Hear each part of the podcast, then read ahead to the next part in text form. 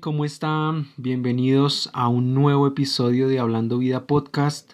Estoy muy feliz de estar de nuevo aquí con ustedes y tengo que contarles algo. Este episodio ya lo había grabado y lo borré sin querer pensando que era otra cosa y quedé como no puede ser. Intenté recuperarlo pero no pude. Entonces, comencemos. En Génesis 1 dependiendo de la Biblia que tengamos, nos va a sugerir diferentes títulos para comenzar el relato. En una de las Biblias que tengo, el título es Relato de la Creación. En otra, tiene un título general que es La creación del mundo. La divide en dos. La parte A, que el título es El principio de la creación, que va de Génesis 1.1 a 1.2, y la parte B, que es Los días de la creación, que es a partir de Génesis 1.3. Pero la que más me gusta y la que más encuentro interesante es la creación original. Y Génesis 1.1 dice, en el principio, Dios creó los cielos y la tierra. Se refiere a la creación del universo, pero no formula un hecho en sí de cómo se desarrolló la creación. Ahora, la frase en el principio Dios explica la primera causa de todas las cosas con respecto a la creación.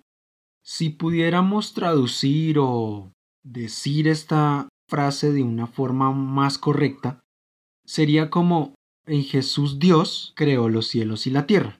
Es decir, Jesús es la primera causa de todas las cosas. Y hay algo que me encanta, que es oír y leer acerca de las teorías de la creación del mundo.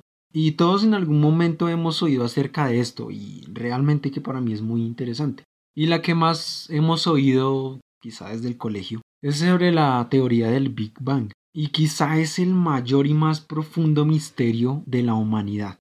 Esta teoría nos dice que no hay tiempo, no hay vida y solo hay un espacio comprimido, extremadamente pequeño. No hay una realidad como la conocemos hoy en día, pero de un momento a otro todo cambia para siempre, porque se produce una gran explosión y libera energía en cantidades desproporcionadas. Esto hace que la temperatura sea extremadamente alta y el espacio se expande tan rápido que llega a ser incalculable.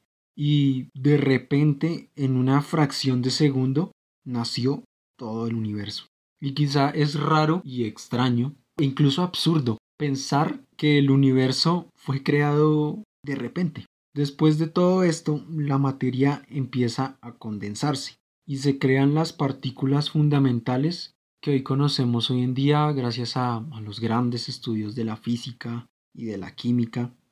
Y a medida que la temperatura va bajando, se va creando en su estructura los átomos. Todo esto, según la teoría, nos dice que fue 380 mil años después de la gran explosión. Y después pasan otros millones y millones de años y se van generando reacciones que ayudan a que aparezcan las estrellas, los planetas, las galaxias y muchísimas más cosas. Pero justo en este punto, yo pensaría que también están incluidos los cielos y la tierra, así como lo dice en Génesis 1.1. También los primeros animales, incluyendo los dinosaurios e inclusive otras especies que solo conocemos por registros fósiles. Pero ¿por qué digo que justo ahora? Porque después de que todo esto fue creado, siguiendo la teoría del Big Bang, hubo explosiones y destrucción que generaron las cosas que dice Génesis 1.2, y la tierra llegó a estar desordenada y vacía, y las tinieblas estaban sobre la faz del abismo.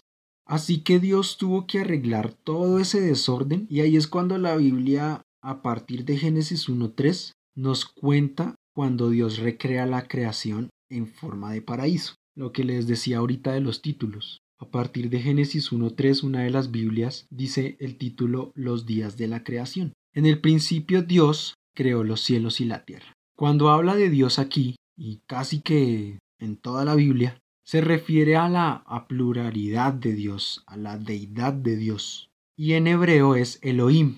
Así que aquí nos está diciendo en el principio Elohim, o sea, Padre, Hijo y Espíritu Santo, crearon los cielos y la tierra. Pero ¿cuál es ese principio para que Dios creara todo esto?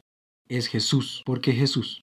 En el Evangelio de Juan nos dice que Jesús es la palabra eterna. Dice Juan 1.1, en el principio la palabra ya existía, y la palabra estaba con Dios, y la palabra era Dios. Pero si hablamos de que Jesús es el principio, en realidad leeríamos, o debemos leer, o interpretarlo de esta forma, en Jesús la palabra ya existía. Pero como Jesús también es la palabra, es como leer en Jesús, Jesús ya existía. Y sigue diciendo, y la palabra, o sea, y Jesús estaba con Dios, con Elohim, y Jesús era Dios. El que es la palabra, o sea, Jesús, ya existía en el principio con Dios. Jesús ya era el principio con Dios. Dios creó todas las cosas por medio de Él, por medio de Jesús, por Jesús y para Jesús. Y en la teoría del Big Bang decíamos al principio que no había tiempo, no había vida, no había espacio, pero de lo que estoy seguro es que si esa teoría resulta ser cierta, que cuando lleguemos al cielo Dios nos diga, sí, esta teoría era cierta, pero antes de que hubiese tiempo, antes de que hubiese vida, antes de que hubiese cualquier otra cosa, estaba Jesús, el causante de absolutamente todo. Y en el versículo 4 del mismo capítulo 1 de Juan, dice que Jesús le dio vida a todo lo creado y su vida trajo luz a todos. Y esto me encanta porque habla de que Jesús creó todo, pero a la vez mucho tiempo después Jesús dio su vida para traer luz, para darnos su vida. Y yo no puedo afirmar que la teoría del Big Bang sea cierta, de hecho nadie puede afirmarlo, porque a la final es eso, solo una teoría, una idea humana, que además de querer encontrarle un sentido o una razón del origen del universo, también busca negar a Jesús. Pero lo irónico de todo esto es que aún en medio de todas esas teorías podemos encontrar a Jesús. Y a pesar de que sea una teoría solamente, me encanta pensar que si algún día llega a ser cierto todo esto, que aquel que causó esa explosión fue Jesús. O mejor aún, que esa explosión es Jesús. Quizá Dios no nos cuenta toda la historia entre Génesis 1.1 y 1.2, porque dirá ni lo van a entender. Y además porque no es tan importante. Ya después cuando lleguemos al cielo Él nos contará todo y muchas más misterios que hay. Pero lo que realmente es importante es el principio y la causa de todas las cosas, Jesús. Nos vemos en el siguiente episodio.